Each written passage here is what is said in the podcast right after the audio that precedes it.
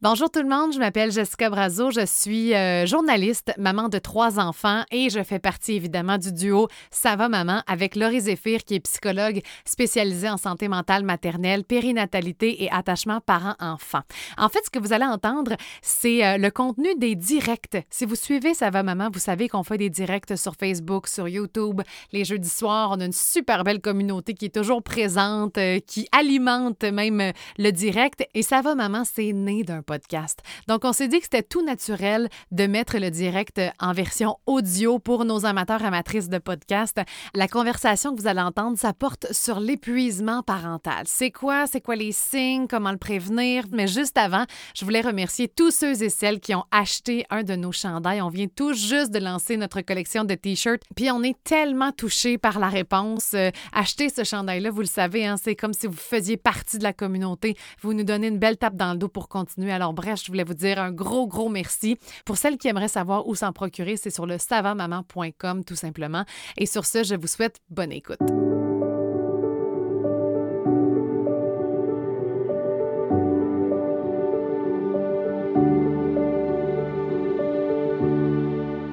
Bonsoir tout le monde, bon jeudi. Salut Laurie, comment ça va?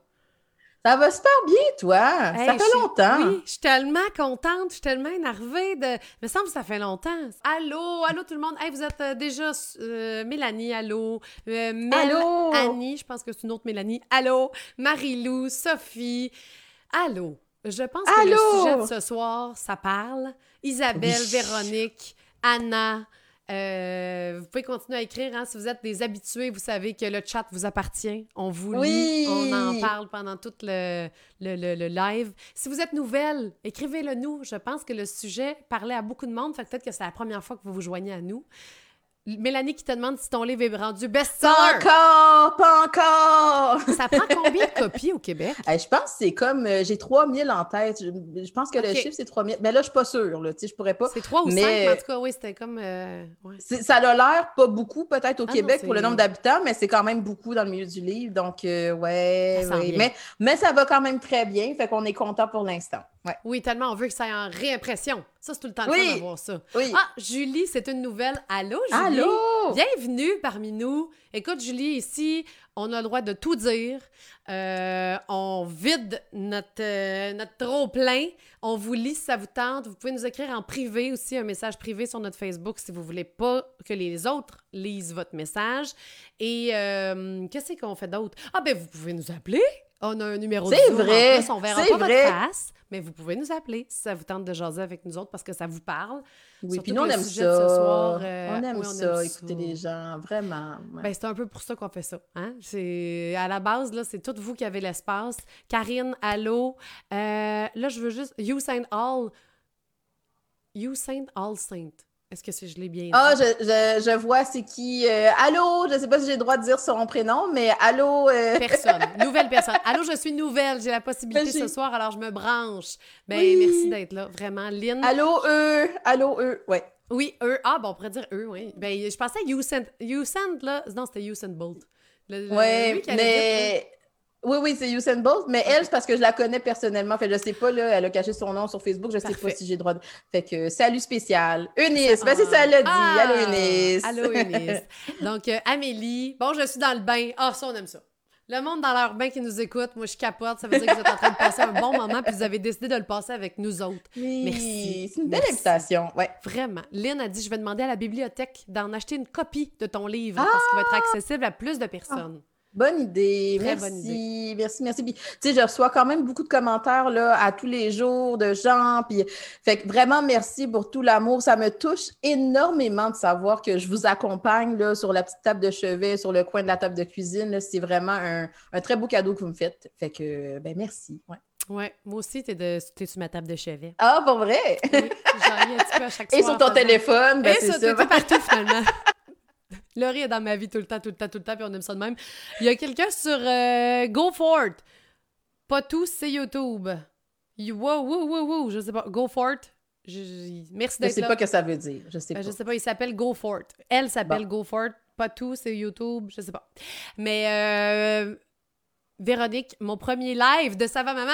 Pour vrai, Véronique! Allô! Ben, bienvenue dans la gang. Il me semble que j'ai souvent vu ton nom pourtant. Allô, Linda. Ouf! Gros sujet ce soir. Gros sujet, gros sujet. Je pense que. J'aurais dû me prendre un verre de vin. J'ai oublié. Ben, c'est correct. Écoute, hein, petit, petit, jeudi, petit jeudi soir pour un gros sujet. Oui, je t'accompagne dans l'eau.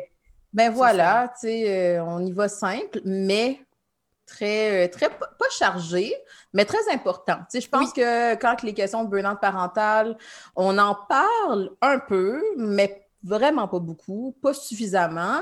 Puis je pense qu'une des raisons pour laquelle les gens signalent leur intérêt, c'est un peu ça. C'est que là, est-ce que je suis en burn-out parental? Euh, je vois bien que Sommes nous tous en burn-out parental depuis mars l'année passée?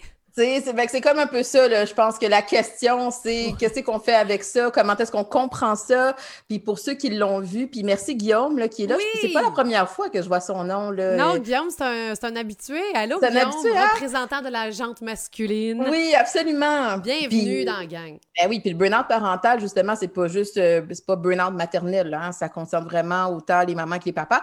Fait que, tu sais, je pense que c'est important qu'on puisse en parler, d'avoir un espace ce soir pour qu'on puisse euh, voir un peu tout ça, puis en même temps, ben, tout le monde pourra se poser la question est-ce que j'ai besoin de plus d'aide? Qu'est-ce que ça. de quoi ça parle? Est-ce que ça me concerne? Est-ce qu'au contraire, j'attends un petit peu? Fait qu'on va pouvoir essayer d'aller approfondir ça ensemble ce soir. Qu'est-ce que ça vous dit, vous, burn-out parental? Est-ce que vous êtes ici parce que vous pensez que vous l'êtes? Est-ce qu'il y a quelque chose qui résonne? Euh, à quoi vous l'associez si ça vous tente de nous en parler? Julie qui l'écoute avec son mari. Yeah! Deux gars ce soir! Allô! Bonjour, Marie de Julie! Très content que, que vous soyez là. Véronique, elle a un petit verre. Bravo, Véronique. Je, j'aurais dû me parler d'un petit verre. Il me semble que ça nous met dedans un petit verre. De ce que vous voulez. Tisane, chocolat chaud. Euh, Moi, mon, petit verre d'eau, là, il fait toujours Toi, ça la. t'endormir, le verre de vin à cette heure-là? Moi, c'est sûr. Moi, c'est sûr, sûr, sûr. Fait c'est pour ça que. je comprends. Moi aussi, après le live. C'est comme la petite adrénaline d'habitude, puis après ça, c'est comme. Oh. Mon, mon, chum, il voit tout de suite dans mes yeux que j'ai pris un verre de vin. Moi, la bonne eau fraîche, la bonne température. Quand elle est un petit peu trop tablette, là, là je rush un peu pendant le live, mais sinon, ça va. Karine, allô Karine. Euh, moi, ça me parle, en tout cas, le burn-out parental. J'ai lu ton texte aussi que tu as fait pour le magazine Véro, euh, que j'avais partagé en fin de semaine sur nos réseaux sociaux, qui avait parlé à beaucoup de gens aussi. Euh, Véronique qui dit justement, on a déjà une première question. Je me demande si c'est possible avec un bébé de quelques mois. Je viens me chercher des petits conseils utiles pour le futur. Et mm-hmm. Lynn qui dit difficile de prendre congé du rôle de parent en temps de mm-hmm. pandémie. Et c'est surtout mm-hmm. que le burn-out parental, puis j'avais pas, je pense que je vous avais posé sur la question sur le groupe privé euh, sur Facebook. Si jamais vous vous demandez de quoi je parle, c'est gratuit, vous pouvez y aller, puis tout ça. Puis on, on, a souvent des super beaux sujets de conversation. Puis il y avait quelqu'un qui avait dit, en plus, le burn-out parental, c'est que c'est pas les employeurs, ils, on s'en fout. Tu, peux pas prendre, tu peux prendre un, burn-out professionnel pour cause d'épuisement. Et même mais le burn-out parental, et même là, t'as bien raison. Mais le burn-out parental, ça, tu peux pas demander congé de la job juste parce qu'il faut que tu te gères au quotidien, tu sais. Ouais.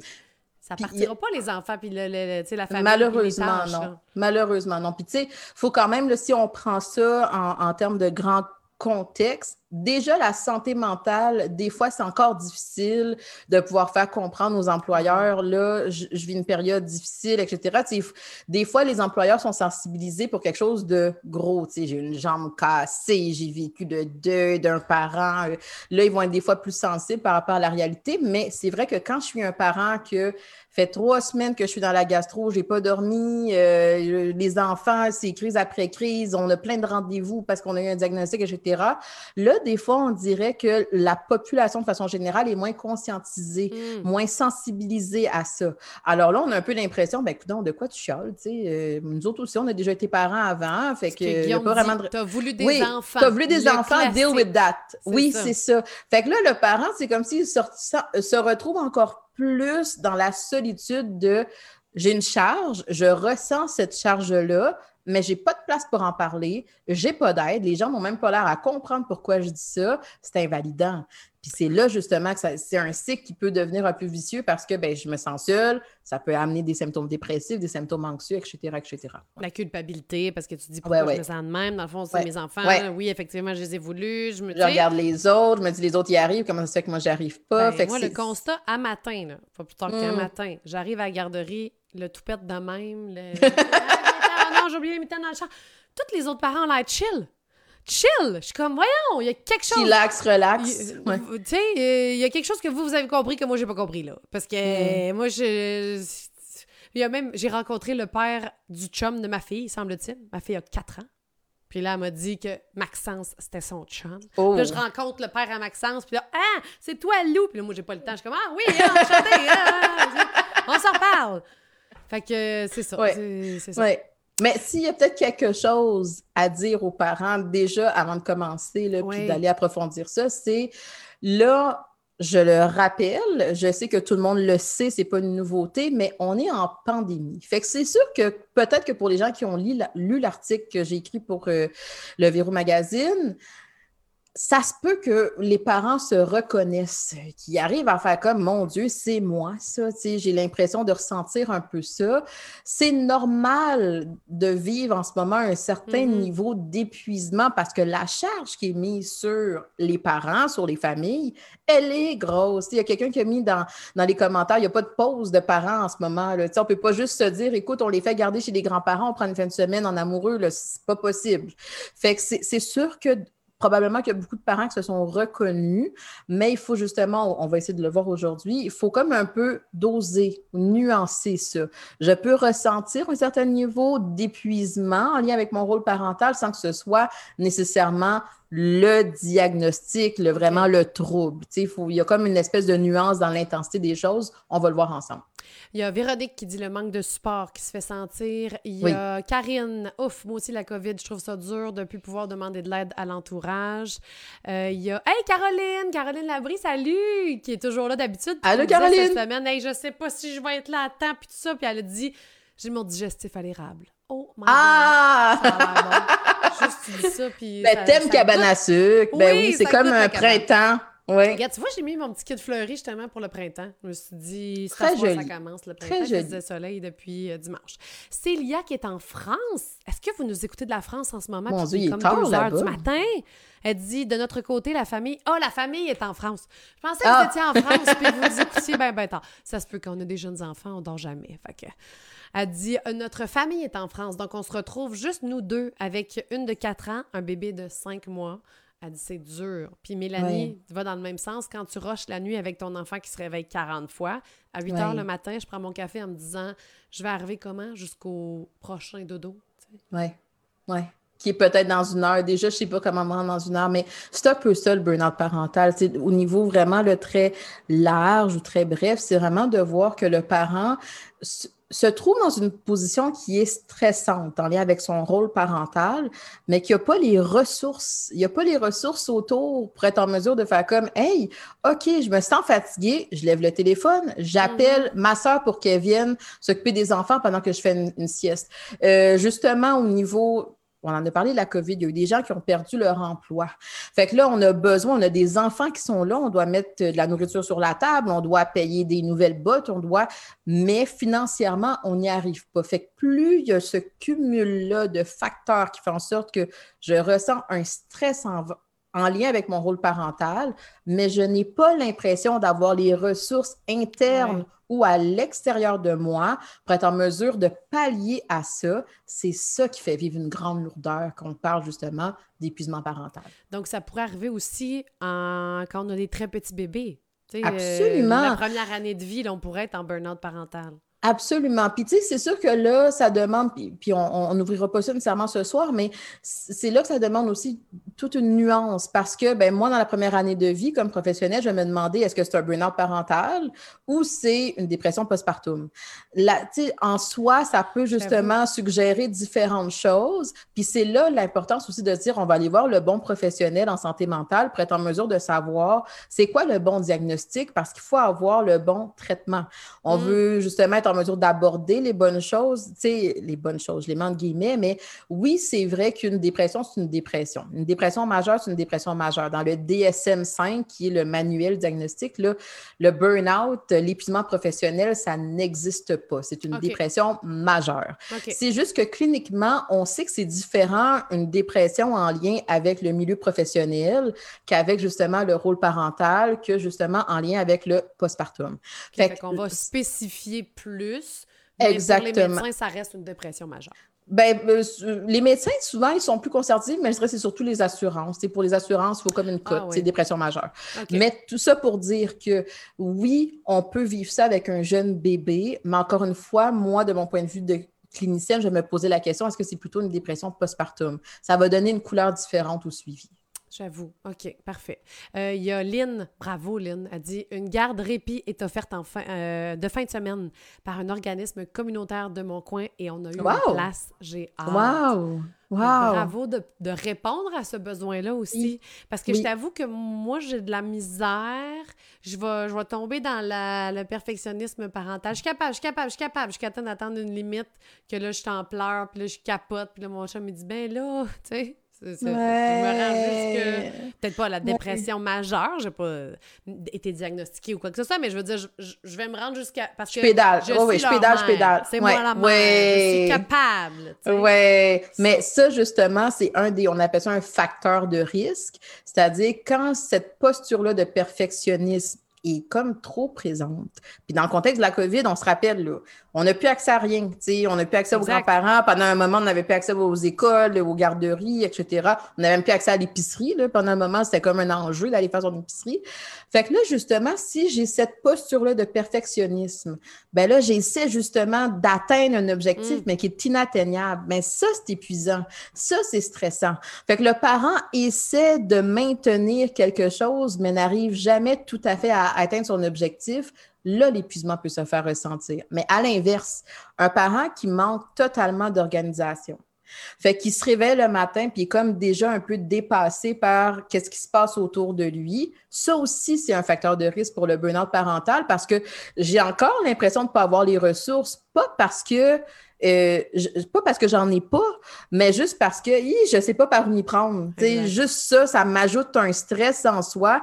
Je me sens vite dépassée encore une fois, c'est pas une de ces choses-là qui font en sorte qu'on vit un burn-out parental. C'est un peu le cumul de ces choses-là. Je me sens dépassée, je me sens détachée de mes enfants, euh, je me sens rapidement épuisée.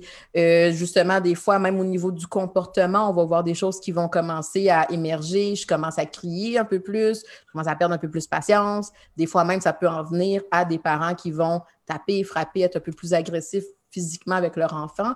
Fait que c'est là un peu tout le cycle où est-ce que là, on commence à, se poser la question, là, c'est-tu un burn parental parce que plusieurs éléments qui sont présents. Oui, et j'adore vous lire. Vous êtes extraordinaire ce soir, là. Je pense que ça, ça, ça, vient vous chercher. Et Caroline qui demande, je pense que tu as, euh, répondu qu'un burn-out parental, est-ce que ça peut éventuellement mener à une dépression? Mais oui. Donc, oui, si c'est... Euh, oui. tout... OK. Oui, ben encore une fois, je, je le répète, c'est-à-dire que je, un peu comme la dépression majeure, je peux, je peux avoir des symptômes dépressifs sans que ce soit une dépression majeure. C'est sur un continuum. Fait que quand on parle du burn-out parental, en général, on va le concevoir en lien avec le, le rôle du parent. Fait que dans mon rôle parental, j'ai des difficultés. Je trouve ça difficile de m'engager, de m'intéresser avec mes, en, envers qu'est-ce que mes enfants font. Je me sens vite épuisée dans ce rôle-là. Mais les autres sphères de ma vie, c'est comme quand même pas pire. Mais oui, peut-être que justement, cette présence-là d'épuisement parental finit par être une lourdeur que je traîne avec moi. Puis à un certain moment donné, ben là, le fonctionnement général de la personne est, en mode un peu oui. Fait que là, justement, on va parler davantage d'une dépression majeure parce que là, je regarde la vie de la personne, puis le fonctionnement est altéré vraiment la personne a des difficultés au quotidien à faire les tâches, euh, vivre sa vie comme elle le faisait avant. Il y a Chama qui dit le perfectionnisme d'être maman. C'est ah tellement moi. Ouf. Il y a hmm. Isabelle qui dit notre garçon avait sept mois quand la pandémie est arrivée. Et comme parents, nous trouvons que l'expérience parentale est vraiment pas évidente au point où je me questionne sérieusement sur le désir d'agrandir la famille éventuellement. En même temps, Isabelle, je comprends. Moi, j'ai le goût de te dire laisse-toi le temps. Il n'y a rien qui roche, il n'y a rien qui. Juste de hmm. déposer ça. Là. Moi, je pense que quand je tombée enceinte des, de mes jumeaux, ma fille avait un an et demi, puis je n'étais pas prête. Là. C'est juste que ça avait pris un an à ma fille. Fait que moi, je m'étais dit, on est golden, ça va pas une belle année. Es-tu plus prête maintenant? Es-tu en train de nous dire que there's Pour another un one? oh my God! coup, ils viennent encore en, batch de deux. Par contre, j'ai de la difficulté, ce sera un autre sujet de live, j'ai de la difficulté à faire le deuil de ça. Tu vois comment je suis. Ah! on en reparlera, on en reparlera. tu sais, divisé en deux. L'ambivalence, ça, c'est beau de l'ambivalence. Exactement tout à fait ambivalente. Oui, mais j'ai envie de dire, tu souvent, un conseil que, un conseil, une réflexion, je pense qu'on peut donner aux nouvelles mamans, c'est, dans la première année de vie, des fois, des grosses décisions, c'est peut-être pas le bon moment parce qu'on est tellement en carence de sommeil dans la première année de vie que littéralement, l'humain l'organisme humain n'est pas fait pour pas dormir sur une si longue période de temps. Fait que quand, mettons, ça fait une année que je dors un trois heures par nuit, prendre la décision de euh, par rapport à mon couple. là-dedans. Oui, de, de, me rembarquer là-dedans par rapport à mon couple, par rapport à un gros déménagement, un gros changement professionnel. Des fois, il y a peut-être eu des réflexions qui étaient là présentes avant, puis là, ben, ça, se confirme pendant le congé de maternité. Mais des fois, on n'arrive pas à comprendre, coudon, pourquoi tout à coup j'ai le goût de le laisser, tu sais. Euh, mon couple, finalement, ça chie, j'ai l'impression que ça ne fonctionne pas. Des fois, c'est vraiment cette carence-là de sommeil qui fait en sorte que le processus de pensée aussi est affecté. Fait que peut-être que justement, pour Isabelle, c'est peut-être pas la meilleure période pour réfléchir à ça, tout simplement parce que la vie n'est pas normale. Fait que peut-être que ça me semble totalement euh, impossible, mais effectivement, dans le contexte actuel, tout est irréaliste à, un certain niveau. Là. Euh, il y a Caroline. Parfois, c'est difficile de voir comment on se comporte dans les autres sphères de notre vie parce que, ben, il n'y en a pas d'autres sphères en ce moment. Ouais, il n'existe plus. Puis même, puis dans la première année de vie aussi, tu disais, on est en carence de sommeil, on est aussi en carence de soi de soi-même, oui. C'est comme les autres sphères de notre vie. Fait que là, c'est comme si la pandémie a comme recréé ça, là, aussi. Ben, on a fait une conférence il n'y a pas si longtemps sur la matrescence, puis on disait justement, il y a un certain moment donné, la matrescence étant la période un peu après l'accouchement, euh, le devenir mère, où est-ce que la mère elle a besoin d'un certain temps pour puis je dis la mère, mais les pères aussi, un certain temps pour se réajuster, un certain temps pour être en mesure de faire comme, oups, là, ma vie est équilibrée, mon travail, je comprends un peu comment ça se, ça se passe avec mon enfant, avec... Fait que là, cet équilibre-là fait du bien. Puis c'est là qu'on est en mesure de commencer à réfléchir, à s'ouvrir les projets de vie, les relations sociales. Fait que là, au début, c'est vrai que c'est tellement refermé sur soi, sur l'expérience de maternité ou de parentalité, que là, peut-être que de rajouter quelque chose là-dedans, c'est difficile on ne sait même pas par où s'y prendre. J'ai besoin de sortir avant de cette période-là pour mieux comprendre à quoi elle ressemble ma vie. Oui. Caroline qui me dit attention, Jess, moi je me dis que la prochaine grossesse, c'est des triplés. Oh! Caroline aussi a eu oh! touche, touche, du bois, touche du bois, Jess. oui. Surtout que Lynn, rien pour m'aider, a dit la sage-femme m'a dit qu'une fois que la machine à procréer est partie, watch out! Ça peut réarriver. Ah, regarde, tu vois, Marie-Lou, nous avons un bébé COVID surprise après huit ans, suite au premier. Pas, pas tout le même pattern. Deux maternités complètement différentes, ben c'est clair. Oui. Oh, wow, c'est la COVID t'a amené une belle surprise. Au, moins, au moins, il y a eu ça de beau, par exemple, dans le COVID. Il y, avait... il y a, ben certains petits points que des fois, on peut aller chercher, on va tous les prendre. Moi, Mais il y a eu couvre-feu à 9h30, là. Ouais, toi, ça t'a fait du bien. je sors pas plus, là. Mais je suis comme, impression de liberté. Mais on a eu du beau pendant la COVID. Je pense que des fois, on est peut-être trop dedans pour être en mesure de faire comme euh, ça a été lourd, là. Mais il y a quand même eu des belles choses, je pense, qui ont émergé là-dedans. Et tu sais, aujourd'hui, on parlait de burn-out parental.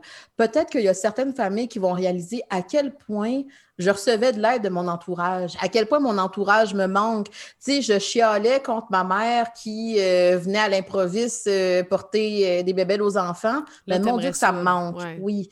Fait qu'il y a peut-être aussi cet aspect-là que comme société, on va peut-être réaliser ces relations-là humaines, peut-être qu'on ne les avait pas tout à fait bien euh, valorisées, appréciées, valorisées, etc. le travail peut-être avait beaucoup de place, l'espèce de comme, on parlait de performance perfectionniste, peut-être que ça avait beaucoup de place. Puis peut-être qu'après COVID, on va commencer à réaliser au contraire, on s'est tellement manqué que là, on veut prendre le temps de se retrouver. Oui. Ben, on espère que ça arrive bientôt, Seigneur. Ouais. Guillaume, il dit, euh, puis c'est une super bonne idée, Guillaume, faudrait parler un jour des bébés non planifiés et le détachement parental qui peut arriver, qui peut survenir. Ça serait un super bon sujet. Parfait. On met ça dans notre banque à sujet. Oui, ben en fait, même dans mon, dans mon livre Maman en construction, j'en parle un petit peu parce que c'est vrai que des fois, on a l'impression que c'est le même cheminement, là, petit bébé surprise, pas bébé surprise, mais c'est vrai qu'effectivement, ça demande une certaine période d'ajustement psychologiquement à mon Dieu, qu'est-ce qu'on fait avec ça? Euh, des fois, il y a un peu des questionnements sur est-ce qu'on sur est-ce qu'on le garde, est-ce qu'on le garde pas? Mais si ça peut rassurer certaines mamans ou certains parents qui nous écoutent euh, en ce moment, certains papas, euh, ça en termes d'attachement, des fois, c'est des questions que j'entends. Là, j'ai l'impression que mon enfant, il le sait, que je ne le voulais pas. Puis... Mais ça fait des, des, beaux enfants, des beaux parents. Le lien d'attachement se fait, mais c'est juste que sur le coup, oui, il y a eu le choc. Oui, mais moi, je pense que j'en reviens pas encore, que j'ai eu des. Oui, oui, je sais, tu me dis. Ouais. faudrait que tu en reviennes, là, juste pour tes fils. Puis j'avais un podcast. Pourquoi on s'est rencontrés, toi puis moi, à la base, là? C'est que j'avais un podcast, euh, un projet de podcast qui s'appelait Survivre aux jumeaux, OK? Oui. Puis un jour, je vais peut-être le faire parce que j'ai fait plein, plein, plein d'entrevues super intéressantes, puis ça a juste pas donné, puisque là, ça va, maman est partie, puis tout ça. Bref, tout ça pour dire que une jumelle qui est amie avec ma sœur, dans la vingtaine, mettons, elle a dit Quoi? Elle a appelé ça survivre aux jumeaux. Puis elle était ah. super offusquée parce qu'elle, elle était jumelle. Puis c'était comme si son parent la rejetait, tu sais, comme parce que c'était trop mmh. difficile. J'étais comme. Mmh. J'ai le goût de te dire la phrase que quand tu vas être parent, tu vas comprendre, mais je sais qu'elle est chiante. je sais n'y a pas le fun d'entendre, mais en même temps, c'est ça. Tu sais, j'aime ça de dire que c'est une épreuve que j'avais pas le choix de traverser. Puis encore aujourd'hui, dans le sens où je peux pas l'esquiver, il faut que je traverse le, faut que je traverse l'épreuve.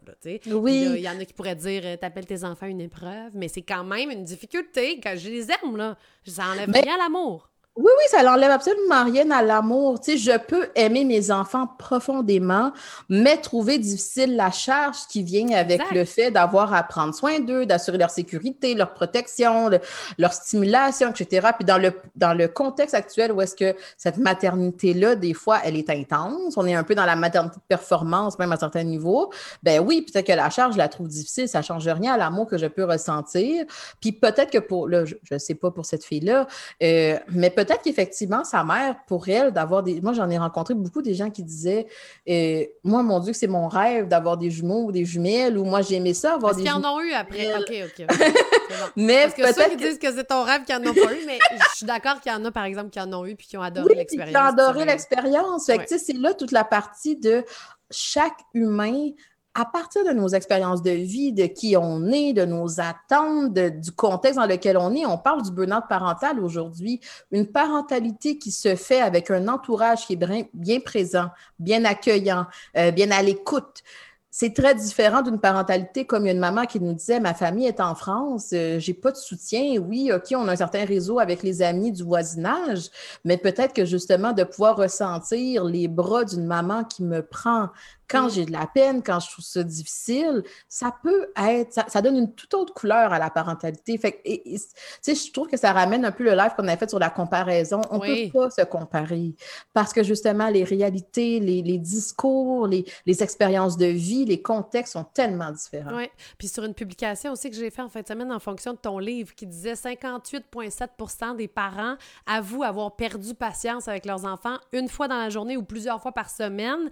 Puis puis tu disais de regarder c'est quoi notre contexte aussi. Les parents de 0 à 5 ans vont peut-être pogner les nerfs bien plus souvent parce que la compréhension est moins là que plus tard, tu sais. oui, exact. C'est toujours de regarder en fait ta situation au lieu de te comparer à une autre situation qui a l'air plus facile prends conscience de ta parentalité, dans quoi j'évolue. Quand on parlait justement aujourd'hui de burn-out parental, ce burn-out parental-là, que j'ai des symptômes ou que vraiment j'aille, je corresponde au diagnostic, ça m'amène quand même à me poser la question, c'est quoi notre réalité en ce moment? OK, on a les enfants à la maison, on n'a pas d'aide, la garderie est constamment fermée parce qu'ils ont tout le temps des symptômes, peu importe. Puis au travail, j'ai toujours un patron qui me demande encore plus, plus, plus, plus. Ben oui, ça va avoir un effet sur toi.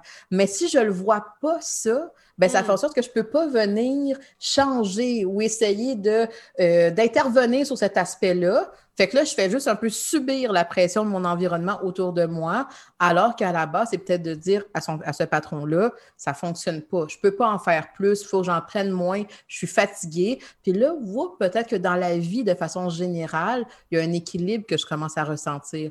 Fait que, bref, peu importe la réalité dans laquelle vous êtes, le plus beau cadeau que vous pouvez vous faire, c'est de prendre conscience de tout ça pour être en mesure de savoir à quoi je m'attaque. C'est très beau. Puis d'ailleurs, je pense que c'est Marilou qui disait ça tantôt. J'essaie de retrouver le. qu'elle a toujours mis ses limites avec son employeur. Comme quoi, là, c'est ma famille qui est ma priorité. Puis tant mieux si ton employeur l'a accepté. Tu sais, c'est surtout ça aussi, l'autre bord. Oui, euh. Il y a. Hum, attends, il y en avait une autre. Guillaume, qui justement, lui, euh, il a eu un enfant surprise, de ce que je comprends. Parce que l'espace entre le deuxième et le troisième, c'est 10 ans puis 9 ans. Fait que, whoop! Hein? Ah, les deux sont rapprochés de un an, c'est ça? Oui, exactement. Je vais pouvoir vous en parler longtemps, c'est ça, je cherchais son message. 12 ans, 10 ans, 9 ans. Bébé surprise. Euh, Véronique, bébé surprise après seulement trois mois de relation et une semaine pré-confinement. On apprend à se connaître, hein, la relation. On se dit les vraies affaires. Euh, il y avait, bon, Lynn qui nous... Euh, merci, Lynn, de nous rassurer. Nostradamus a prédit la fin de la pandémie pour septembre 2021. Prédiction basée sur la grippe espagnole d'il y a 100 ans on va le prendre, septembre 2021. Hein? septembre 2021. On aime ça. Ouais. il y a Steph que je voulais lire parce que je suis tellement contente, Steph. J'ai pas vu souvent ton nom dans nos lives, alors je sais pas si tu es souvent là ou tu commentes pas d'habitude, mais elle dit c'est tellement rassurant entendre toutes ces informations qui normalisent nos situations, nos états d'âme pendant la fameuse première année après l'accouchement. Elle dit je pense qu'il devrait y avoir un 15 minutes dans les cours prénataux consacrés à ça. Je pense aussi. Je pense C'est pour ça qu'on a fait une conférence sur la matrescence qu'on va refaire d'ailleurs. Puis les filles, je pense qu'il y en a qui étaient là d'ailleurs, qui sont là ce soir, qui ont apprécié de normaliser tout ça. Puis ils ont parlé beaucoup de l'ambivalence aussi, là, toutes les émotions qui peuvent être ambivalentes dans notre corps, dans notre esprit.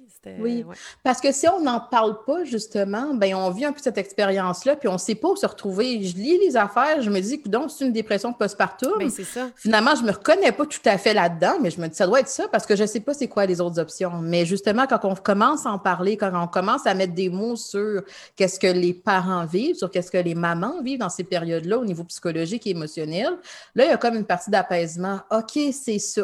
Parfait. Puis là, ben, ça fait en sorte que je me dévalorise moins, que j'ai moins l'impression d'être un échec, d'être toujours la mauvaise mère, de ne, mon enfant va avoir un attachement scrappé. Des fois, on entend beaucoup ce discours-là parce qu'on ne prend pas le temps de dire aux mères, hey, c'est correct, qu'est-ce que tu vis, c'est ça. Puis la majorité des mères passent au travers de ce processus-là comme ça, comme toi, puis ça fait la différence. C'est justement Julie, elle avait écrit tantôt, comme Sonia Lupien dit, on peut trouver euh, ah, là, je recommence. Excuse-moi, j'ai scrappé. Comme Sonia Lupin dit, on peut trouver comment on réagit au stress. Si on peut trouver comment. Tu vois, je encore. On va capable, Jess? On t'aime. Non, non, non, on, regarde, on est là. Habituellement, j'aurais pris une petite gorgée de vin. Ah, on est de retour en selle. OK. Comme Sonia Lupin dit, si on peut trouver comment on réagit aux stresseurs, ça peut aider à comprendre bien des choses. Modèle du ciné, ça je sais pas c'est quoi, que j'ai découvert récemment. Oui. Ben, en fait, les gens qui veulent connaître Sonia Lupien, c'est vraiment, euh, ben là, c'est c'est une femme que j'admire beaucoup parce que tout le sujet du stress, c'est son dada, c'est sa passion. Les gens peuvent aller, c'est le centre de stress humain, là, ou euh, le mammouth, c'est le mot que j'ai en tête, mais elle prend vraiment le temps de bien vulgariser, mais surtout venir normaliser. Parce que là, c'est rendu que les gens ont parfois l'impression que de vivre du stress, c'est mal. De vivre de l'anxiété, c'est mal. Puis là, c'est comme un peu de, venir, de faire comme, oh, attends un peu, là. Il faut dans ton organisme un minimum de stress pour vivre. Ça, ça mm. te sert. Puis l'anxiété, tout le monde en fait un petit peu. Mais tu sais, tantôt, quand je disais qu'il y a un continuum, c'est quand j'arrive dans la catégorie où est-ce que cette anxiété-là, elle est très présente, elle est très persistante, elle est très chronique, elle est très, euh, tu sais, dans l'intensité est vraiment là, que là, ça finit par être comme plus un trouble. Là, on a besoin d'aller chercher de l'aide. Mais Sonia Lupien a fait un très beau travail pour venir normaliser ça. Puis c'est un peu la même chose, c'est quand tantôt je disais, on parle du burn-out parental, là, c'est sûr, vous allez vous reconnaître là-dedans. Là. On est en manque de ressources, on le sait. C'est normal que notre organisme réagissent à ça. Parce que c'est pas une situation normale en ce moment d'avoir tout ce poids-là du travail, de l'école, de on gère les microbes de la garderie. On... C'est pas une situation normale. Alors, notre organisme a besoin de réagir à ça d'une certaine façon. Et c'est là toute la force de comme humain, on a la force de pouvoir s'adapter. Hmm. Mais c'est là des fois parce que comme humain, parce qu'on est perfectionniste, parce que le contexte fait en sorte qu'on a beaucoup d'exigences, parce que des fois, on a moins de soutien du conjoint, etc., ou de la conjointe, euh, ben là, justement, on est comme un peu dans une posture où est-ce qu'on n'est pas flexible, mais ça marche pas. Là, j'arrive pas. Je donne un exemple. Pendant la pandémie, on le sait, les écrans le moins possible parce que, bon, les enfants, ils apprennent plus ou moins de choses devant les écrans. Mais les parents aussi vivaient une pandémie. Les parents aussi vivaient une période de stress. Fait que ça nous, on avait besoin de l'écran. Ben oui, fait qu'à un certain moment donné, quand tu sens que tu es comme que tu es là, là, que ton niveau de stress, là, puis que de déprime, il commence à être élevé, OK, ben garde, ce soir, ça va être film de Disney, tu sais. Parce que justement, j'ai besoin de décompresser, j'ai besoin d'avoir ma bulle, puis on n'a pas d'autres ressources. Bon, ils vont s'obstiner pour le film. chicane, ça va peut-être pleurer. Ça aura popcorn, tu sais, peut-être qu'il y a comme ça. exactement. C'est ça que mon chum, il fait. Sors le popcorn, sort les chips, sort les bonbons. Je suis comme, tu me niaises-tu? Genre, ils ont deux ans. Oui. Puis, tu sais, nous autres, ben là, deux ans, je voulais gérer ça comme vous voulez, mais des chips, des Smarties, peu importe qu'est-ce qui, qui, qui fit avec vous autres. Mais en plus, au Québec, on a quelque chose de très beau, c'est l'hiver. Fait qu'à un certain moment donné, les parents, non seulement. Beaucoup. les gens qui me connaissent savent que non, l'hiver et moi, ça ne fit pas tout à fait. Là. Fait que là, justement, quand c'est l'été, parfait, le pot, pas de problème. Là, c'est l'hiver. Fait que là, j'ai besoin d'une pause. Je peux pas juste leur dire, allez dehors, il faut les habiller, il faut mettre les caches il faut mettre les trucs, il faut retrouver les termes.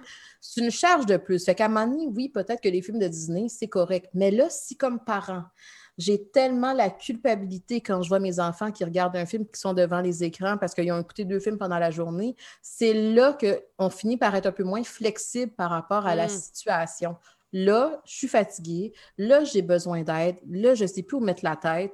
Là, les enfants n'en peuvent plus. Ben, c'est ça. Chip, film, puis on va essayer de passer au travail de la journée, puis demain, ça sera d'autres choses. Il y a Catherine qui dit justement Oh oui, ma fille n'avait jamais vu la télé avant la naissance de mon deuxième. Maintenant, c'est une fan de Passe-Partout. Puis elle met plein de bonhommes qui pleurent.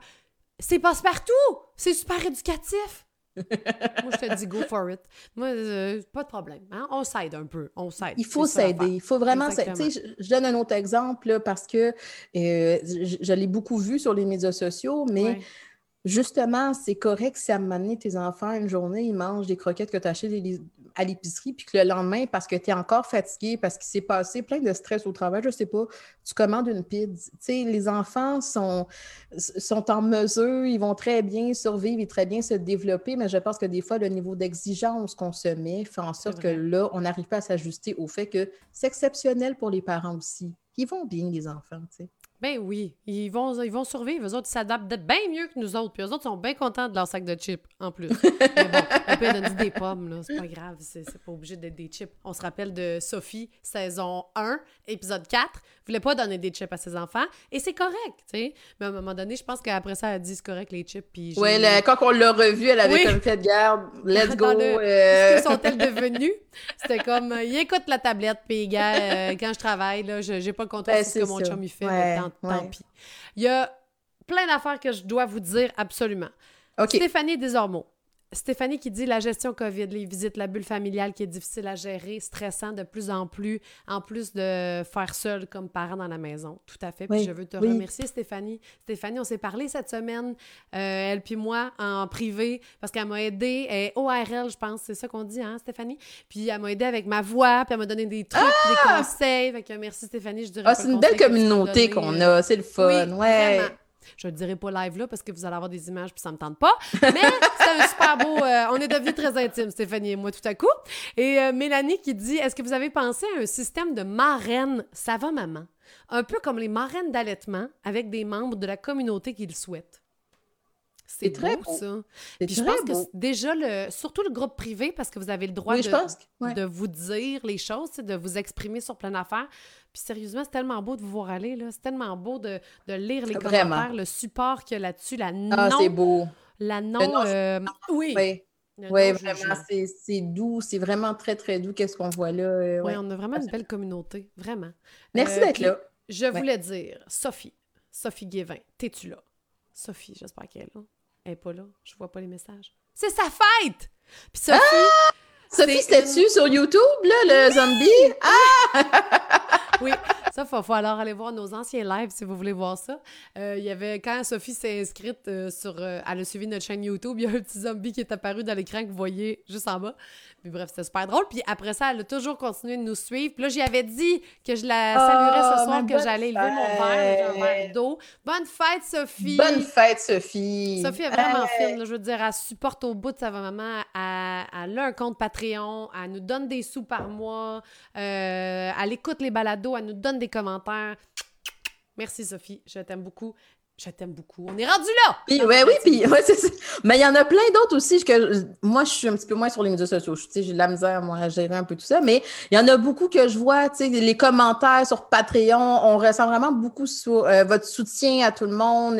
YouTube, on a parlé du groupe privé, on soit des messages. Fait que vraiment, merci à tout le monde d'être ah, là pour nous c'est euh, en fait une belle tape dans le dos de dire que qu'est-ce qu'on fait, ben ça, ça l'intéresse, puis que les gens euh, ont envie de participer à ce beau projet de fou des fois, mais euh, parce qu'on a tellement d'idées qu'on n'est pas capable de s'arrêter, mais vraiment de voir autour de ça, c'est pas mal ça notre vie.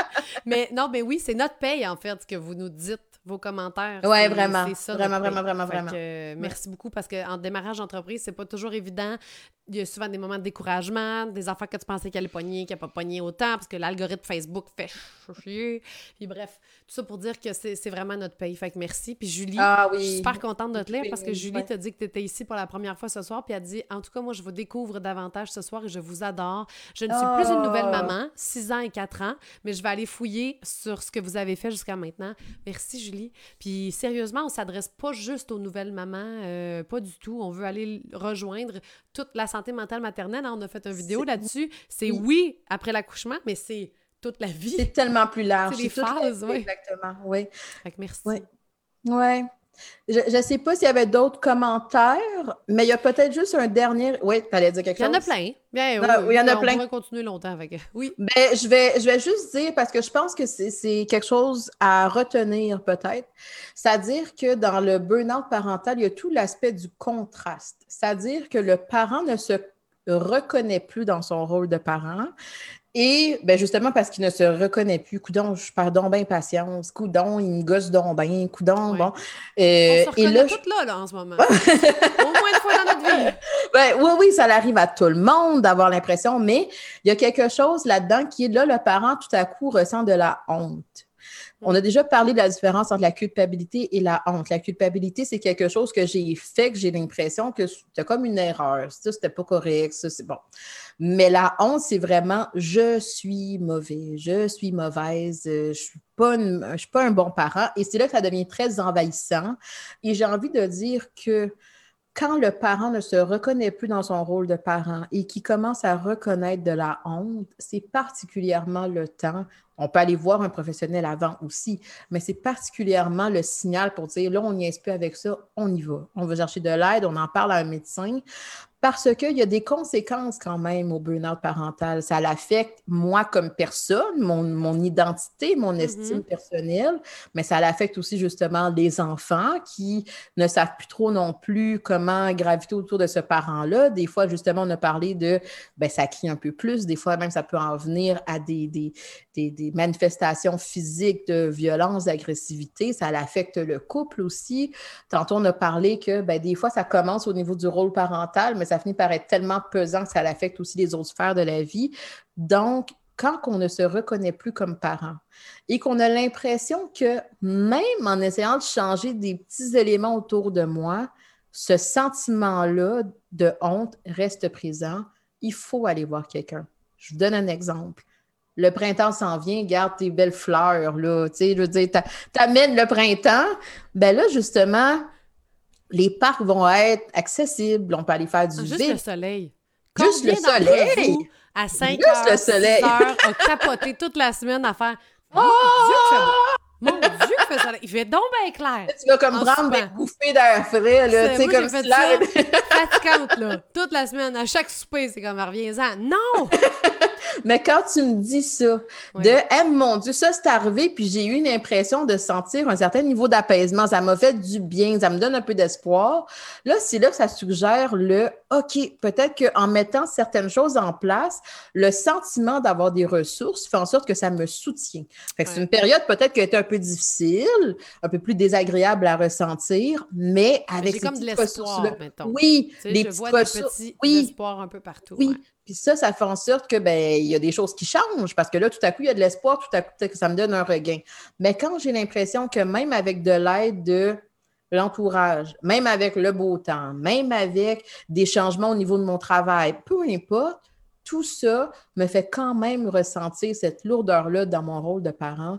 Il faut aller voir quelqu'un, c'est votre signal pour vous dire on va chercher un suivi psychologique, on va peut-être chercher de la médication au besoin, mais il faut faire quelque chose. Mais justement, dans le même sens, Caroline avait écrit tantôt, Caroline Labrie, mettons qu'on pense qu'on a fait un épuisement parental et que c'était loin d'être un manque de ressources externes. Reste juste à blâmer les ressources interne. On fait quoi avec cette honte et cette dévalorisation? Elle dit, je hmm. demande pour une amie. Donc, on va voir clairement ce que tu viens de dire. On va aller voir quelqu'un. Puis c'est vrai, moi, moi je, je, flirte beaucoup avec la honte aussi. Au sens où hmm. je suis très capable de faire « Ah, mon Dieu! » Parce que j'ai, je ben, je pense que j'ai, je suis mère depuis pas longtemps et je suis mère de trois enfants en très peu de temps. Fait que je sais même pas encore qui je suis comme mère exactement puis qui je veux être. Je sais qu'il y a des affaires que je veux pas reproduire. Fait que j'ai comme pas de, de base. Fait que quand je pense que ceux qui disent que les enfants font sortir le meilleur d'eux-mêmes, c'est vrai, c'est beau, mais il y a aussi le fucking let. Je m'excuse de mm. sacrer, mais il y a, il y a aussi ces sphères-là que tu vas aller voir et c'est pas le fun. C'est difficile. Puis après ça, tu te dis, mon Dieu, je suis une personne qui est comme ça.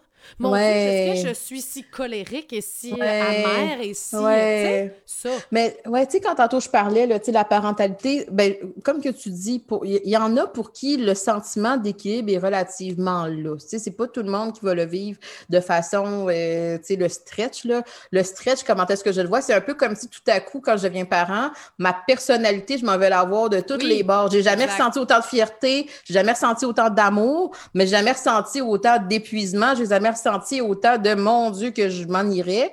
Et c'est là toute la partie où est-ce qu'on découvre des parties de soi des fois qu'on n'aime pas. Tu sais, pour répondre un peu à la question de Caroline, euh, oui, c'est vrai qu'un des facteurs de risque au burn-out parental, c'est tout l'ajustement aux émotions. Fait qu'il y a des gens qui, avant même d'être parents, des, puis la personnalité peut en faire partie, etc. Là, mais euh, des fois, justement, avant même d'avoir des parents, euh, d'être parent, la façon que je gérais mes émotions, c'était pas toujours aidant.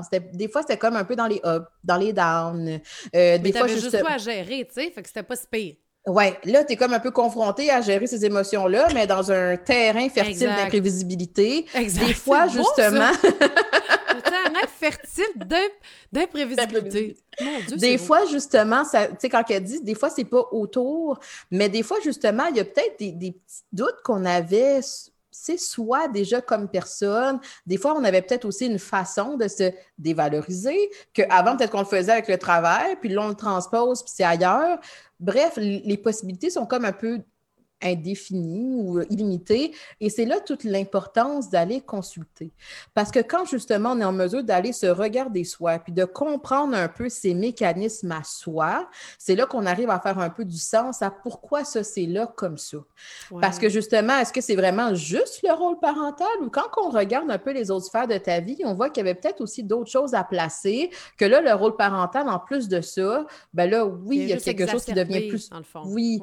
Fait tu sais, c'est comme un peu je ne réponds pas tout à fait à la question de Caroline, mais l'idée, c'est plus de dire, il peut y avoir plusieurs éléments, oui, internes, comme que je disais tantôt, mon type de personnalité, mon, ma façon de m'ajuster aux émotions, ma façon, des fois aussi, de m'ajuster à la nouveauté. Tu sais, des fois, c'est comme, je suis parent, puis mon Dieu, je suis encore en réaction par mm-hmm. rapport à tout ça parce que n'arrêtent pas de changer, puis c'est vite. Puis euh, un autre facteur de risque qu'on n'a pas parlé en termes avec le bonheur parental, c'est, exemple, un enfant qui a des, diagnostics, qui a, qui a ben des diagnostics parce qu'il y a une lourdeur qui vient avec ça, que les, les parents qui ont un enfant qu'on dit euh, normatif, neurotypique, peu importe, euh, n'aura pas à vivre. Fait que la charge d'avoir à prendre des rendez-vous, d'avoir à, encaisser des mauvaises nouvelles, à, à, vivre cette déception-là. Oui. Fait que c'est là que ça aussi, ça peut être un facteur de risque parce que ça peut être justement confrontant.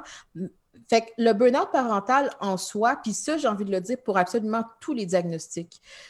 Un diagnostic, c'est une étiquette. Mais dans le fond, ça ne me dit pas grand-chose. Il faut que j'aille rencontrer la personne, il faut que je l'écoute, il faut que je prenne le temps de, l'écouter, comment est-ce qu'elle voit les choses pour que là, on puisse donner une couleur à ce diagnostic-là. Puis là, hmm. c'est là qu'on arrive à travailler puis faire des changements dans sa vie à elle. Oui. Oui, tout à fait. Il y a quelque chose qui m'a beaucoup parlé dans ce que tu as dit aussi parce que, euh, tu sais, que ça exacerbe, dans le fond, certaines facettes de notre personnalité. Vous, si vous suivez euh, les stories, vous savez que je suis zéro organisée dans la vie. Puis je me suis rendu compte de ça les derniers jours, au sens où je pense que j'en prenais trop. Puis peut-être que c'est euh, dans notre société aussi, qu'on mm. laisse pas tant faire les enfants par eux-mêmes versus c'est moi qui fais tout, tu sais. Ou mm-hmm. moi et mon chum, là, je veux dire, le parent, tu sais, hein, on va débarrasser la table, on va ci, on va ça. Et le livre des belles combines que j'avais reçues en live il n'y a pas si longtemps m'a vraiment comme claque d'en face, là, genre, tes enfants sont mm. capables d'en prendre, puis ça suffit, là, donne-leur des responsabilités, puis ils vont se responsabiliser, même s'ils ont deux ans.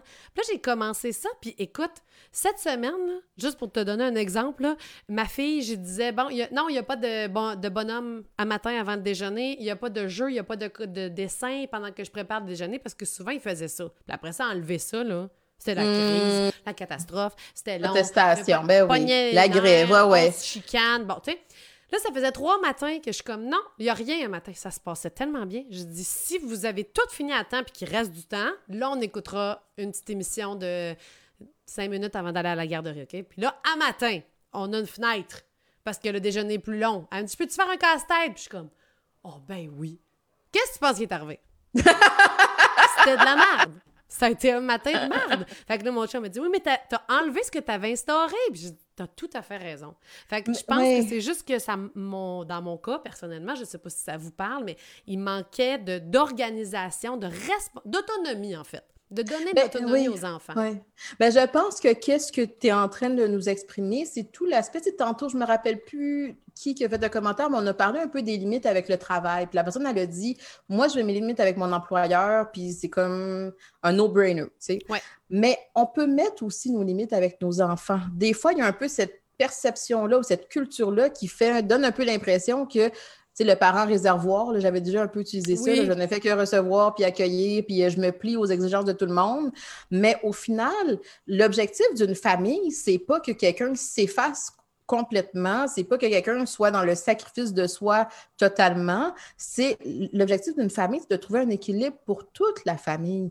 Plus mm-hmm. l'enfant est petit, puis oui, le parent va avoir à réfléchir pour cet enfant-là, utiliser son empathie pour être capable de voir, OK, il veut ça, on va faire de la place à ça dans la famille aussi. Mais au final, c'est pas au détriment de je respecte pas mes limites, euh, les enfants n'ont pas à avoir de limites. Ça, ça ne fonctionne pas. Pourquoi ça fonctionne pas? Ben justement, on parlait de burn-out Si justement, je fais juste accueillir tout ça sans limite, sans, euh, sans, mm-hmm sans cadre, ben, à un certain moment donné, le parent se retrouve avec une trop grosse charge sur ses épaules. Fait que là, je suis pognée à faire les repas, le ménage, ramasser derrière tout le monde, ramasser les jouets. Euh, c'est des choses que les enfants aussi peuvent faire pour en enlever un petit peu sur les épaules du parent pour que ben, l'impression qu'il y ait une adéquation entre la charge puis mes ressources. Mais ben là, justement, peut-être que la charge va la diminuer parce que ben, toi, tu vas aller ramasser tes jouets, tu sais. Oui, c'est ça. C'est juste de c'est une nouveauté dans ma vie quand même. Moi, ils commencent à être autonomes. Fait que là, j'étais comme, qu'est-ce que je peux leur faire faire? Bref, le livre des belles combines, là, vous avez écouté le live. C'était super, Mais une belle... super intéressant. Mais je trouve que c'est une belle expérience que tu. Ben, en tout cas, je te souhaite que ce soit une belle expérience. de dire, on va essayer quelque chose de nouveau. Ouais. Oui, il faut juste que je sois constante maintenant. Puis même à soir, mon chum, il a enlevé les assiettes de la table. Je dis, non, remets-les. C'est eux autres. c'est eux autres. Puis il était tout fier avec leurs assiettes. Bon, il y en a un qui l'a renversé à terre. Ça arrive, oui. mais justement, si on veut qu'ils puissent arriver à accueillir ça, puis à comprendre un peu cette dynamique-là familiale, ben c'est ça. Il faut, il faut tester des choses. Il y a plein de filles qui sont en train de parler de notre balado. Je, vous ai lu, hein, ah! merci. Euh, Kat ah! qui dit J'ai hâte d'écouter la deuxième saison du balado. J'ai pas eu la chance encore. Et là, Mélanie qui ah! répond Tu vas vraiment aimer. Il y a des témoignages très touchants. Il y en a un qui est d'ailleurs euh, sorti aujourd'hui. Puis si je peux vous le dire vite, vite, c'est une famille d'accueil, une maman d'une famille d'accueil. Puis je trouvais ça le fun qu'on puisse lui donner cette place-là à cette maman-là parce que c'est rare qu'on les entend. Elles vivent plein d'émotions parce qu'elle s'attache à l'enfant. Puis cette maman-là, elle l'a eu à cinq jours, le petit bébé.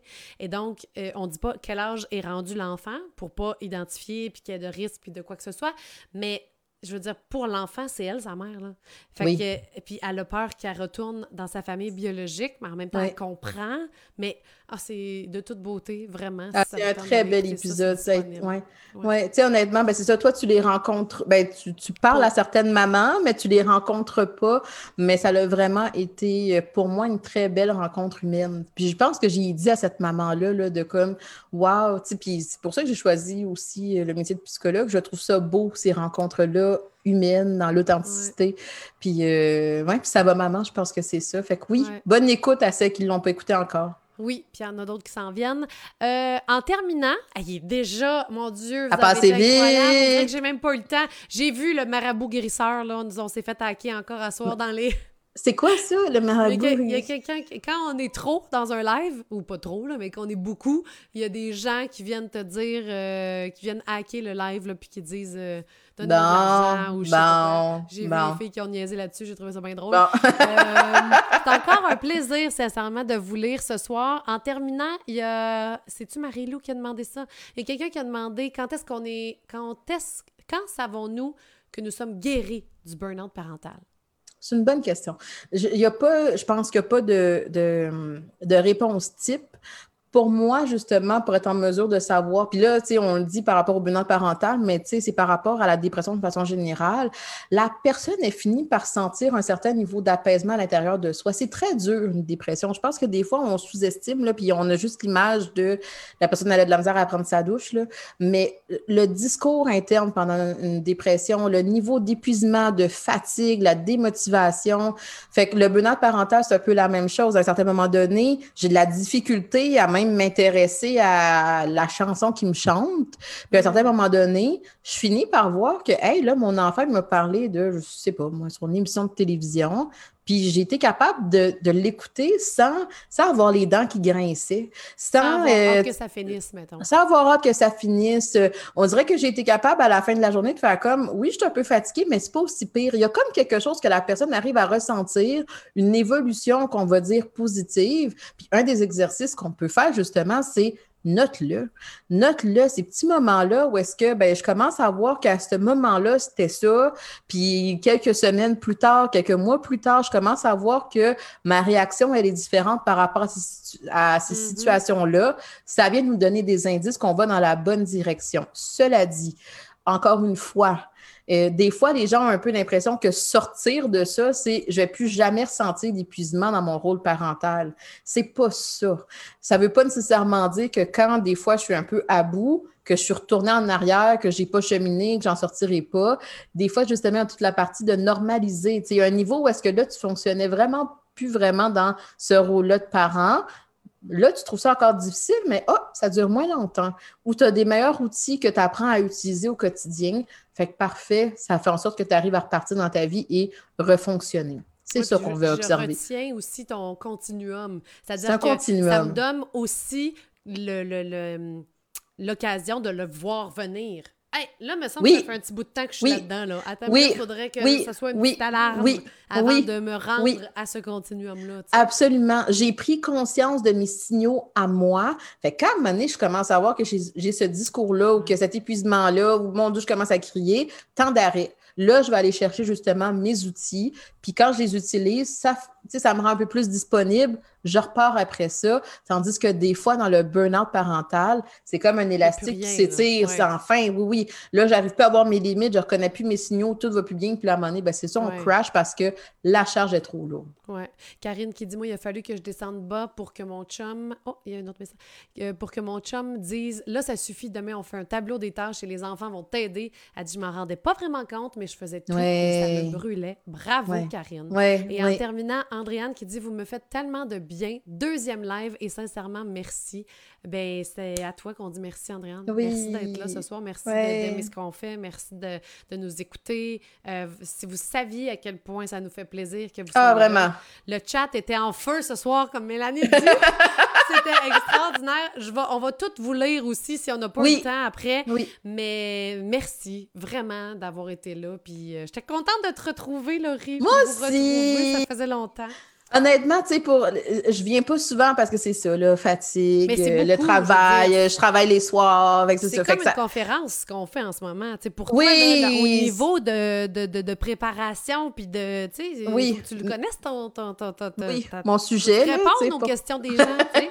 Mais honnêtement, j'adore ça. Fait que vraiment, sachez qu'à chaque fois que je viens, c'est comme une belle dose d'amour que je prends, puis j'ai toujours hâte de revenir vous retrouver. Puis j'espère qu'un jour, mon horaire va comme se libérer un peu pour que ben, ces lives-là, on puisse les reprendre. avant, on le faisait une fois par semaine. oui, euh, mais on a des idées. On a, des, belles idées. On a des belles idées. Place, là, je suis dit à Laurie, mets-toi de l'espace dans ton horaire, qu'on fasse quelque chose de plus. Puis ah. je vous le dis, ça s'en vient. Non, mais ça s'en vient. On va avoir quelque chose euh, pour vous à vous présenter là, euh, d'ici, Bientôt. D'ici l'été ou la fin de l'été, ça c'est sûr.